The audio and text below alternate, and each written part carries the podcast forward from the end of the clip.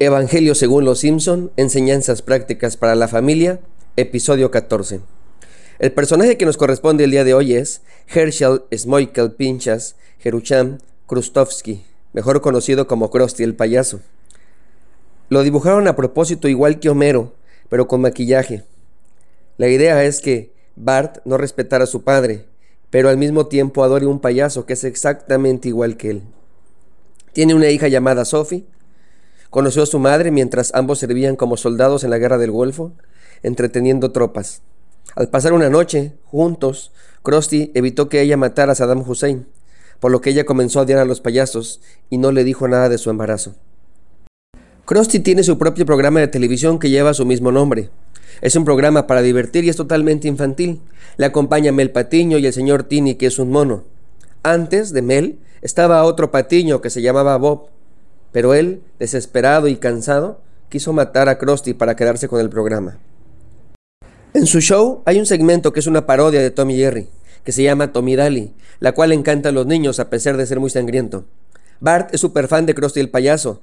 Toda su habitación, incluida su pijama, es de este personaje. En una ocasión, Bart fue al campamento Krusty, ya que se le había prometido que allí estaría su ídolo. Aunque Krusty nunca llegó, Bart tenía sus esperanzas puestas que al final él llegaría, pero lo único que obtuvo es que disfrazaron a Barney el borracho como Krusty. Bart se decepcionó y comenzó una rebelión, por lo cual Krusty tuvo que llegar y todo al final se solucionó. Krusty es millonario por la venta de sus productos, que todos ellos son de mala calidad. También es dueño de Krusty Burger, establecimiento que explota a sus empleados. Es judío, su padre es rabino, y se opuso ante la idea de que Krusty fuera un payaso. Él quería que fuera rabino como él. Sin embargo, Krusty comenzó a actuar como comediante a espaldas de su padre. Un día, mientras actuaba en una convención de rabinos, uno de los asistentes le arrojó agua sobre la cara, quitándole su maquillaje de payaso. Cuando el rabino, Krustovsky, se dio cuenta de lo que había sucedido, se desatendió de su hijo y no le volvió a hablar durante 25 años. Más tarde, gracias a Bard y a Lisa, ambos se reconcilian. Una vez más, la buena nueva de los Simpson es, si él puede, nosotros podemos. ¿Qué le diría a su hijo si éste le dice que quiere dedicarse a ser paracaidista? Mamá, papá, de grande quiero ser el paracaidista más famoso del mundo. ¿Lo apoyaría? ¿Qué le diría a su hijita si ésta quiere dedicarse al mundo de los videojuegos? Papito, mamita, quiero ser un gamer profesional. ¿La apoyaría? ¿Qué le diría a su esposo si éste quiere renunciar a su empleo para seguir su sueño? ¿Le daría su apoyo? ¿Qué le diría a su esposa si ella quiere ir a una audición para dedicarse a cantar o a actuar? ¿Estaría de acuerdo? Apoyar los sueños de los demás no es sencillo, especialmente cuando según nosotros consideramos que son disparates. ¿Ser el mejor paracaidista del mundo? Por favor, te vas a morir de hambre. El 14 de octubre de 2012, Félix Baumgartner junto al equipo de Red Bull cumplieron este sueño. La misión se llamó Red Bull Stratos. El salto se llevaría a cabo desde la estratosfera. Para que entendamos la osadía, un salto regular en avión comercial es aproximadamente de 17.000 pies. Esto equivale a 5.200 metros aproximadamente. Este tipo lo haría desde 39.000 metros. Finalmente lo logró, rompiendo varios récords mundiales, entre ellos ser el primer ser humano en romper la barrera del sonido sin un vehículo automotor. ¿Ser gamer? Dedicarse a los videojuegos es una locura. Mi mamá me decía que perdí el tiempo, que me hacían tonto. Te embobas con esos aparatos. El gamer número uno tiene una fortuna evaluada en 20 millones de dólares. Cierto día, un joven llamado José tuvo un sueño. El sol, la luna y once estrellas se inclinaban ante él y lo adoraban. Se lo contó a sus papás y a sus hermanos. Todos le tiraron de a loco. Y sus hermanos tuvieron envidia y odio por él. Yo estoy seguro que hasta el mismo José estaba sorprendido. No creo que estuviera de presumido. Miren, miren, ustedes se van a postrar ante mí, me van a adorar.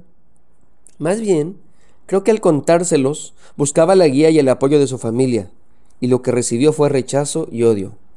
Muchas veces actuamos de ese modo. Somos duros con nuestra familia. Somos duros con nuestros seres queridos. ¿Para qué haces dietas si siempre estás gorda? Ah, así que vas al gym. A ver cuándo te toca hacer cara porque estás re feo. No sé para qué estudias, si terminarás como tu padre, como taxista. Ay, hija, canta re feo. Mejor canta en do. en donde nadie te escuche. Deja de soñar y mejor empieza a vivir. José el soñador terminó cumpliendo su sueño a pesar de todos los inconvenientes. Pero las cosas pudieron ser distintas. Algunos opinan que no. Algunos dicen que tenía que ser así, que Dios lo planeó de esa manera. Tenía que ser rechazado y vendido como esclavo. Sin embargo, el mismo José opina que pudo haber sido distinto.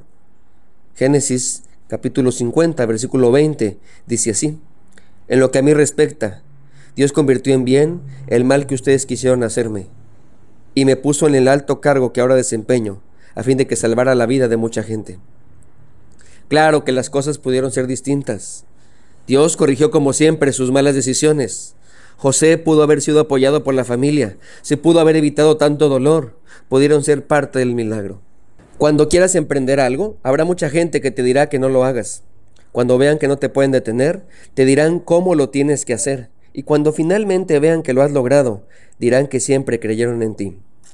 Miren, aunque la Biblia no nos dice, podemos imaginar cuando Dios le platicó su plan a los ángeles. Voy a morir por ellos. ¿Qué? Sí, voy a bajar a la tierra y me voy a despojar de todos mis atributos divinos y moriré por ellos. Es decir, que piensas sacrificar todo por ellos. Haré todo lo que sea necesario por ellos. Pero a ellos no les importa, ve cómo viven. Lo sé, lo hago porque los amo. ¿Crees de verdad que valga la pena? Por supuesto, cada persona vale la pena. Los amo a todos. ¿Y no te importa sufrir?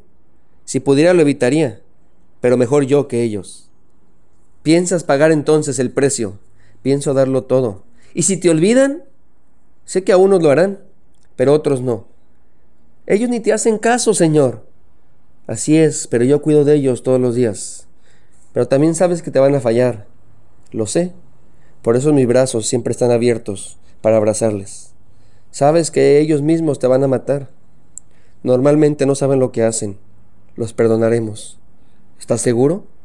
Tan seguro como que me llamo Jesús. No estoy diciendo que apoyemos todas las locuras de nuestros familiares. Estoy diciendo que seamos familia. Que si algo no funciona, pues no pasa nada. Lo importante es que estemos unidos. Pero ¿qué tal si en una de esas todo sale bien? O mejor de lo que lo planeamos. Claro que se vale hablar, exponer nuestros puntos de vista, pero también se vale apoyar y respetar las decisiones. Confiemos en ellos. Tal vez es Dios el que les está poniendo esa locura en su corazón. Pero también confiamos en el Señor. Él tiene el control de todo. El mundo necesita unas cuantas locuras y esos locos necesitan de una familia. Dios te bendiga. Soy el pastor Alex Cunillé y estaré orando por ti.